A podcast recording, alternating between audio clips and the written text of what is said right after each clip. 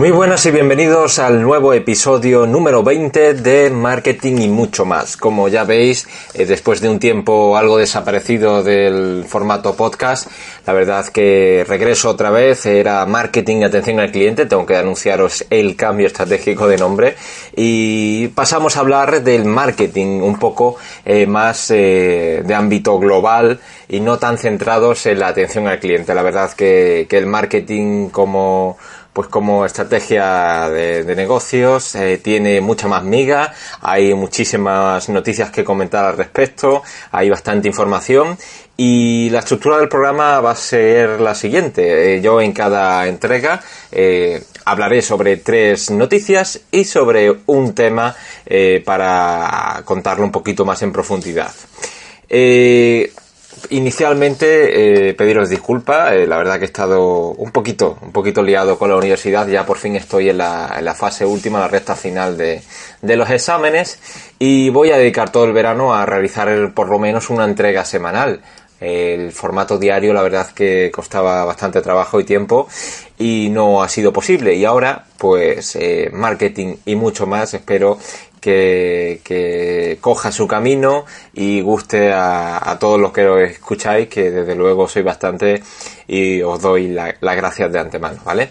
Si os parece bien, eh, os digo, tenemos tres noticias y además el tema de esta semana eh, se llama la proporción áurea y el marketing. Ya veréis que, que en la naturaleza existe mucho este tipo de proporción, la proporción divina también a veces llamada y vamos a comentar algunos, eh, algunas coincidencias que se da en, los negocios, en las marcas, en, las estrategias de empresa. Ya veréis qué, interesante el tema. Vamos con la primera noticia. Como ya sabéis, eh, bastantes, ha comenzado la, la Eurocopa eh, y bueno, pues el marketing tiene mucho que, aportar a la Eurocopa o mm, podemos decir aprovechar de la Eurocopa, ¿no?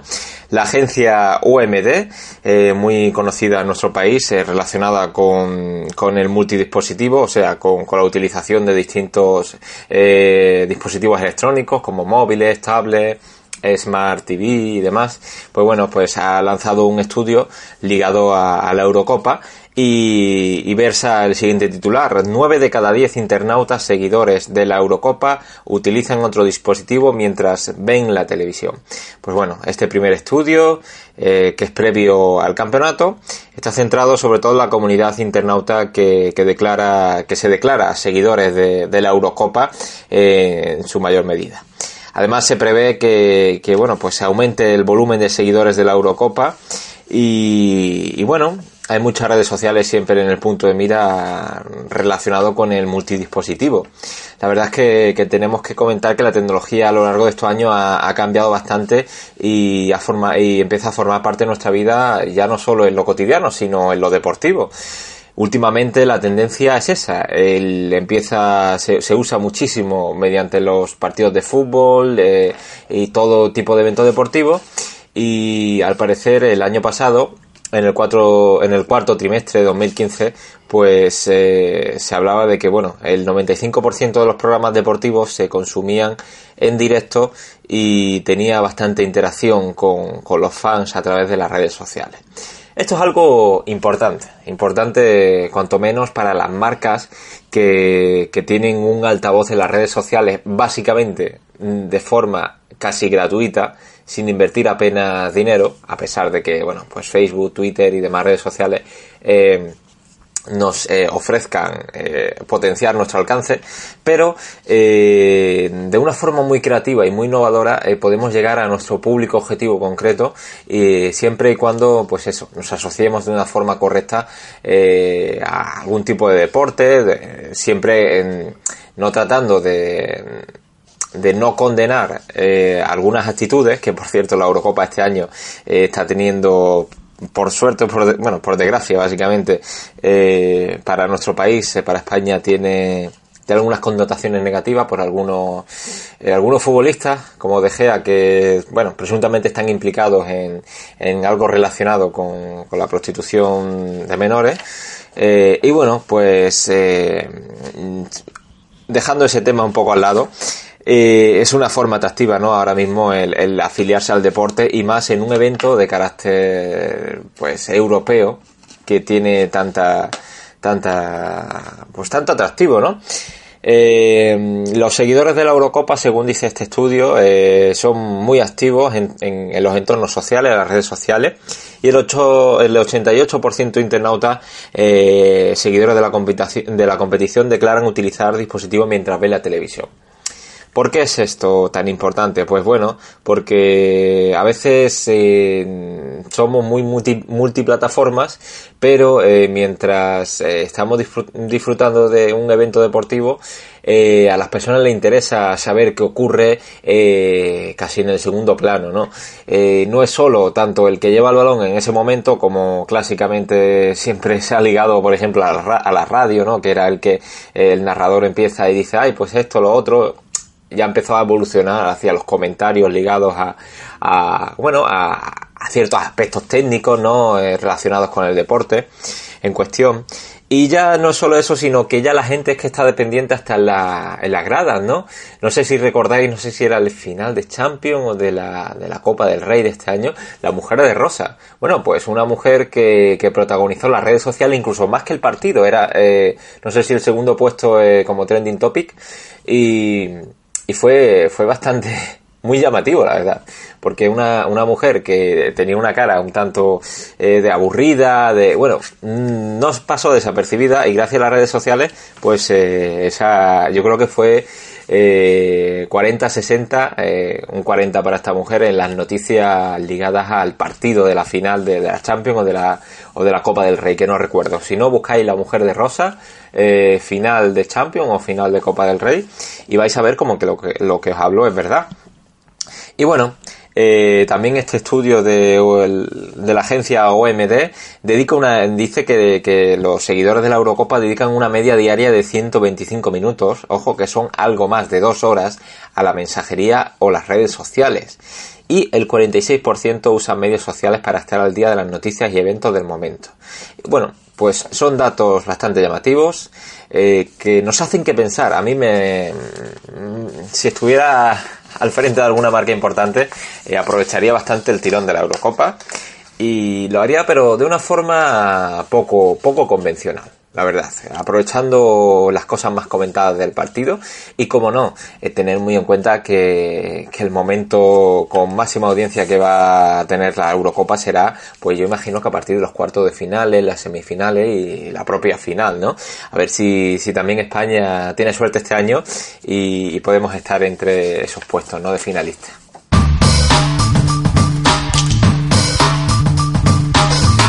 La segunda noticia tiene que ver con la marca más valiosa del mundo, que por cierto ya no es Apple. Apple se encuentra en segundo puesto y eh, la conocida empresa mundialmente que le ha comido terreno es Google. Alphabet es el nuevo nombre, pero la marca en sí Google eh, del buscador como tal. Alphabet es la empresa que gestiona todo, todo este conocimiento, toda esta información. Pues Google es la primera marca, es el, eh, ya sabéis como todos los años siempre sale el ranking de las 10 marcas más valiosas del mundo, bueno, las 100, pero siempre, bueno, pues el top 10 es el más importante, ¿no?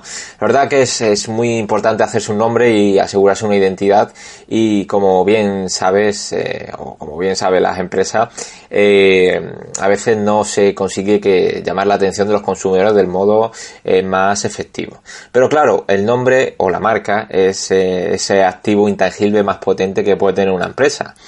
Eh, entonces, eh, aquí es donde veis que, Google, o cuando decimos la primera red social, o dime una red social, y la primera que tenemos posicionada es Facebook, o Twitter, pues es cuando veis que el trabajo que hay detrás de, marketing y de branding es muy importante. Bueno, ¿y por qué es importante el valor de la marca y su crecimiento? Pues por un lado apuntan el valor de la marca no es solo un dato más sobre cómo se está percibiendo la compañía, sino que está muy ligado a los resultados obtenidos.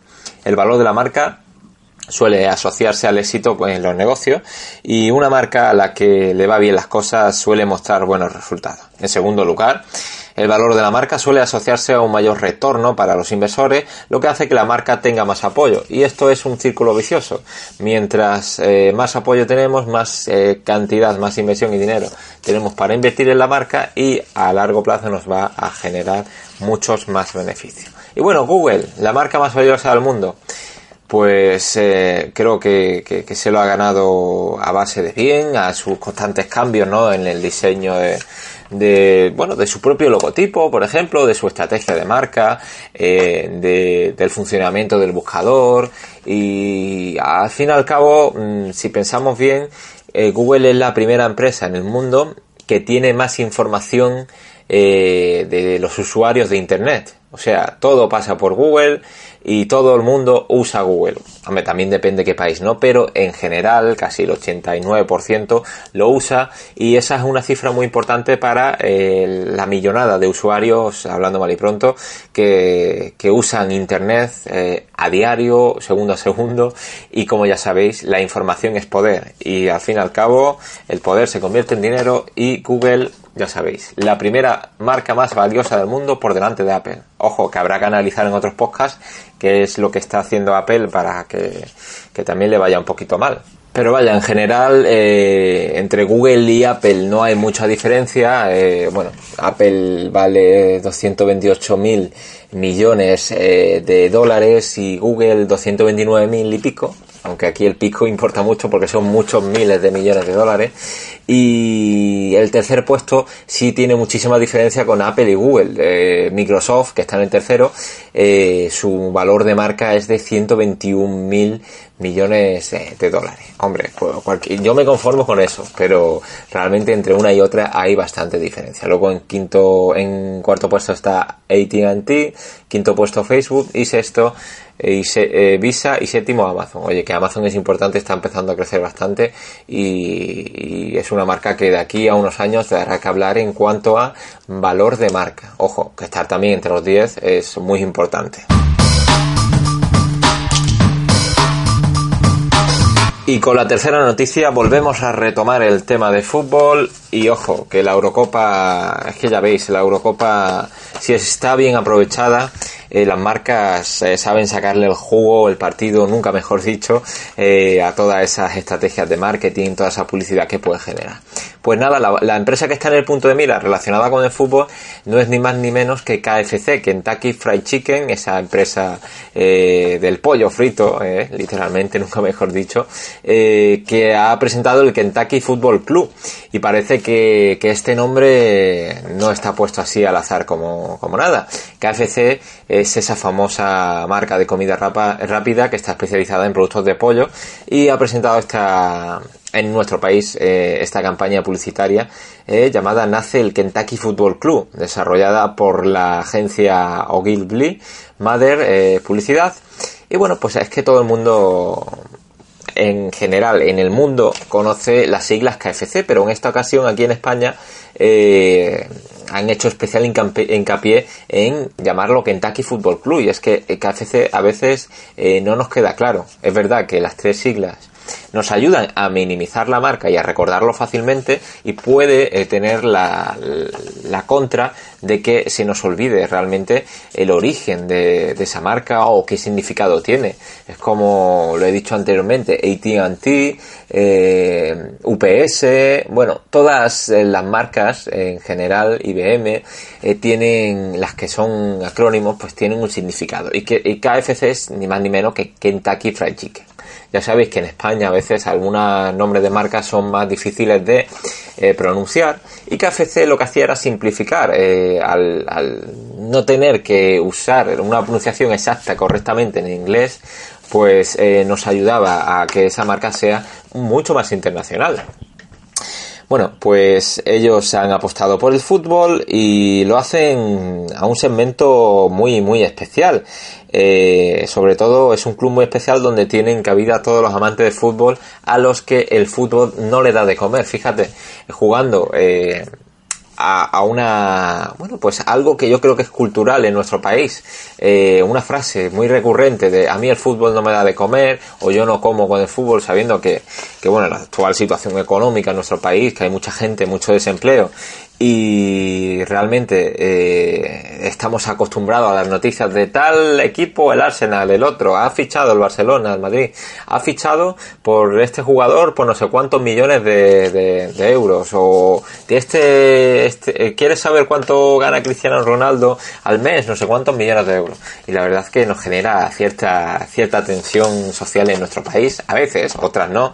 Pues eh, KFC ha decidido ligar eh, este refrán o esta frase típica española, a veces, ¿no? Yo imagino que en otros países se usará de otra forma, eh, con la comida y jugando con el precio. KFC es una marca de comida rápida y eh, comida rápida no precisamente de un restaurante de, categoría. Con eso no quiere quitar que no, no cumpla los mínimos de calidad, ¿no? imagino que los cumplirá, por lo menos en su conciencia estará.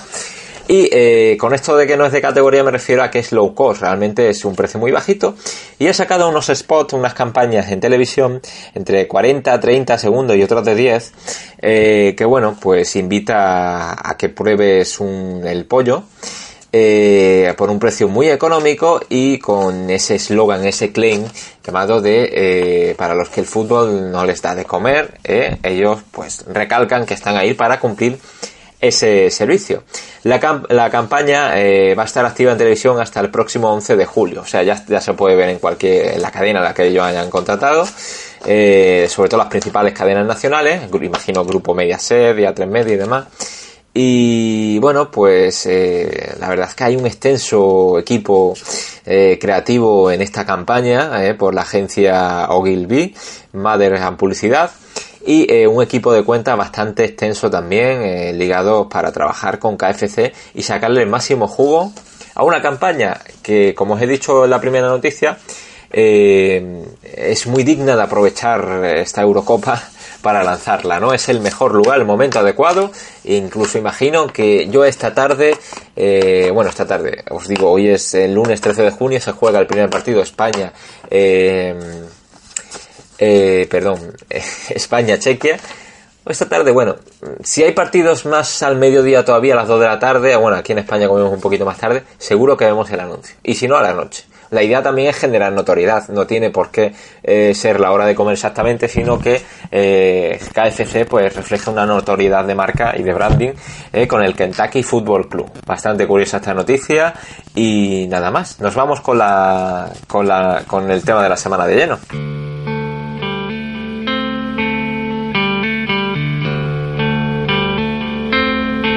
Esta canción que estáis escuchando se llama Lateralus, es de una banda estadounidense de metal progresivo y rock progresivo llamada Tool, la cual nació en, Los Ángeles, en California, en el año 1990. Y bueno, al igual casi que, que, los Beatles o los Rolling o distintos grupos míticos que a lo largo de, la historia eh, siempre ha, rondado la leyenda urbana de que, de que tenían un pacto con, con, el demonio, con el diablo para triunfar. Ellos, eh, más que con el demonio, yo creo que tienen un pacto con la naturaleza. Y el tema esta semana eh, está cantado, y te lo he dicho al principio, es la proporción áurea o la divina proporción y el marketing. Bueno, pues iniciándonos por, por esa proporción áurea, el número audio, áureo, eh, la divina proporción, número de oro. Eh, es un número que se usa muchísimo en las matemáticas eh, para calcular ciertas, eh, bueno, pues ciertos, ciertos problemas. corresponde al 1,618033. Bueno, es un número puro, no tiene periodicidades ni nada por el estilo. Y como toda la naturaleza que, que tiene que ver con las matemáticas, pues hay bastante, bastante misterio, ¿no? Como te he dicho, es una, una, sucesión de números y en esta canción en concreto, que se llama Lateralus, usa la sucesión de, Fibonacci. Perdón. Es una sucesión que comienza con los números 0 y 1, esto lo hemos hecho todos creo yo, y a partir de estos cada término es la suma de los dos anteriores, o sea, es la relación de recurrencia que la define. Sumamos 0 y 1, luego 1 más 2, 2 más 3 y vamos sucediendo.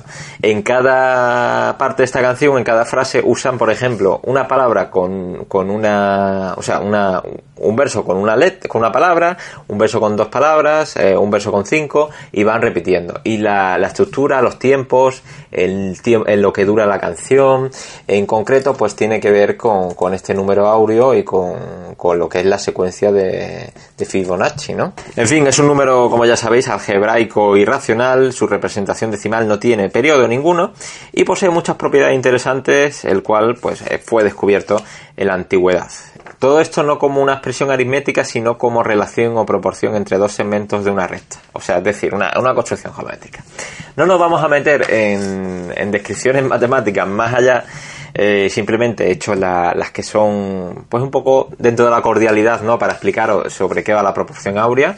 Hay mucha información en, en internet proporción áurea secuencia o sucesión de Fibonacci y lo podéis descubrir. Pero lo que tiene que ver con el marketing eh, es mucho porque es que se da eh, en muchas cosas empezando por la naturaleza no y ya sabéis que todo lo que tenga que ver con la naturaleza es algo normal estamos acostumbrados a ello.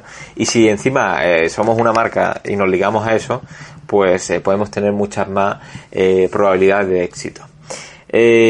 por ejemplo, en la naturaleza, no sé si conocéis un poco sobre la forma ¿no? que gráfica que representa este número es la famosa espiral que, se observa, por ejemplo, en el típico fósil, ¿no? el, que contiene la espiral, en los caracoles, en el fósil ese clásico. Es una espiral que va desde dentro hacia afuera, se va ampliando y luego pues forma una, una suerte de, de proporción rectangular, ¿no? que se da pues en muchas cosas, en algunos, en la hoja de algunos árboles, en el grosor de las ramas, en el caparazón del caracol, como os he dicho, eh, por ejemplo en, la, zona interna de los girasoles.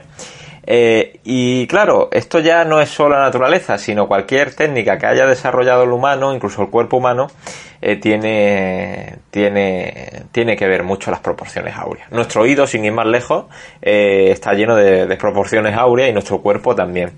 Aparte, eh, la fotografía eh, y el arte en general eh, lo emplea mucho. Por eso, cuando ya unimos arte, naturaleza, diseño, empezamos a hablar de, marcas y, lo que es marketing en general, ¿no? Incluso la música, como habéis escuchado al principio. Entonces, bueno, ya empiezan los pintores a hacer cuadros, la Gioconda, o sea, la sonrisa de la Mona Lisa, ¿no? Eh, que tiene ahí cierto misterio, los arquitectos, los escultores, y los diseñadores ya empiezan a meter mano en esto del diseño comercial o del marketing y empiezan a hacer de las suyas. Eh, el ejemplo más claro, eh, para que os venga a la cabeza, es el logotipo de Apple.